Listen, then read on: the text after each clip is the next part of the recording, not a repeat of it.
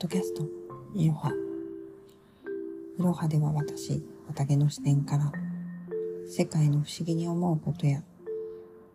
世界ってこうなんじゃないかな、と思うことを配信していきます。えー、まずですね、なんか、これ実はあの3回目の収録になっていて、今日なかなかうまくいかないなというふうに思っているんですけれども、あの、何か、まあ、こう、間違ったことを言ったから配信できないというわけではなくて、あの、単純にこうシステム的なものでこううまくいっていないんですけれども、あの、私はですね、今、あの自分の中のなんか何回もこうやってきたし、何回もあの、見つめてきたんですけれども、本当の意味で、あの、全部なくすということを、こう、肝に据えてですね、あの、やっていこうというふうに思っています。教えてもらうのは簡単。でも、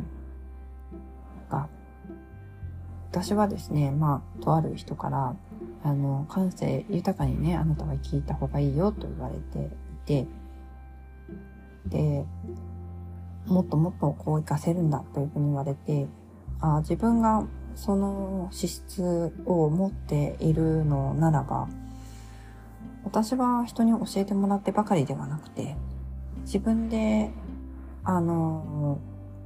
そこをする作業ですね、自分でしていかなくてはいけないということを改めて決意して、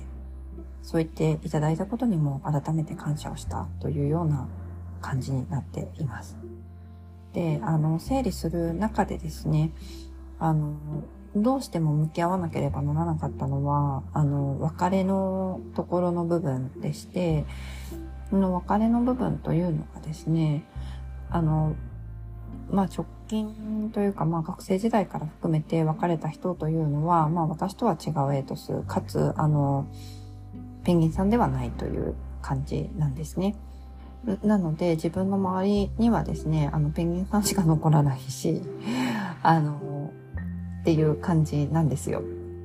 家族もそうですしね。あの、全然残んないんですよ。でも、あの、で、それでいいんですけど、それでいいとは思いつつも、あの、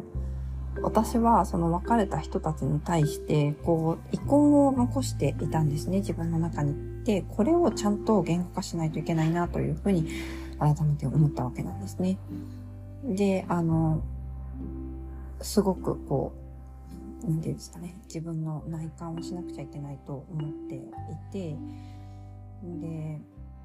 それのうちの一つがですね、その、その人たちに対するこう気持ちの一つが、なんかこう自由に生きるということをですね、あの人たちとは反対でありたいっていうような気持ちになってしまって、反対で生きてきていて、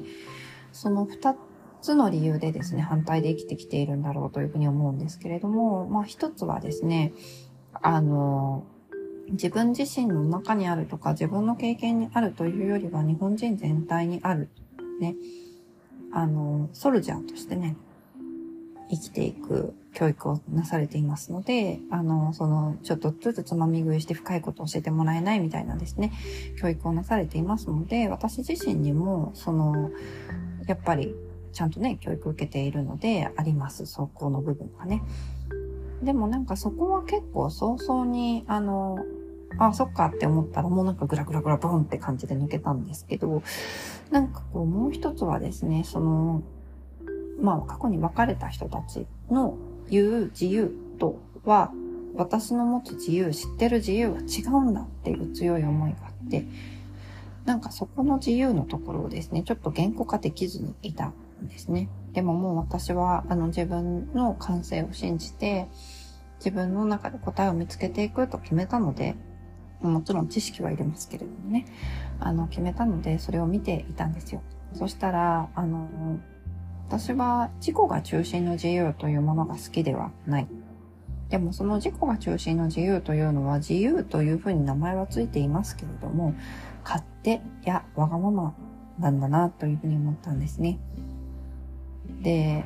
うん、まあ例えばですけれども、自分がやると決めた、えー何かこう自分が人にするサービスですね。それに対して私は、あの、もちろん人に迷惑をかけるような病気の時にはお休みします。例えば、えっと、まあ、うん、インフルエンザにかかってしまって、まあ流行性なので、会った人に迷惑をかけてしまうかもしれないという時にお休みをしますけれども、例えば、片頭痛。ね、私の場合の片頭痛っていうのは結構すごくて、あのもう割れるように痛くなって、あの、トイレで嘔吐するレベルで痛いんですけれども、そのぐらいだったら普通にやります。し、あの、原因不明の発熱やりますね。と、原因不明の腹痛やります。あの、自分で決めたことでお客様をお迎えすることであればやります。で、あの、我がままっていうのは、じゃあちょっと今日はだるい感じがするので、リスケお願いしますとかっていうのって、なんかやっぱりわがままなんですよね。で、私はこのわがままも自由のうちの一つだと思ってしまっていて、なので自由っていうのがすごくこう、もやもやする感じだったんですけど、人に迷惑をかけるような自由が自由であるはずがない、なくて。あの、何か自分の本音を実現するため、本音っていうのはまあそれぞれみんな違うと思いますけれども、何か自分がどうしても心からやりたいと、命が躍動するようなことをするために、思いっきりそれに100%傾倒する、費やすというのが私の中の自由だということに気がついたんですね。で、私の中の自由に生きたいというのは、あの、世界のためにですね、100%自分の力を使う。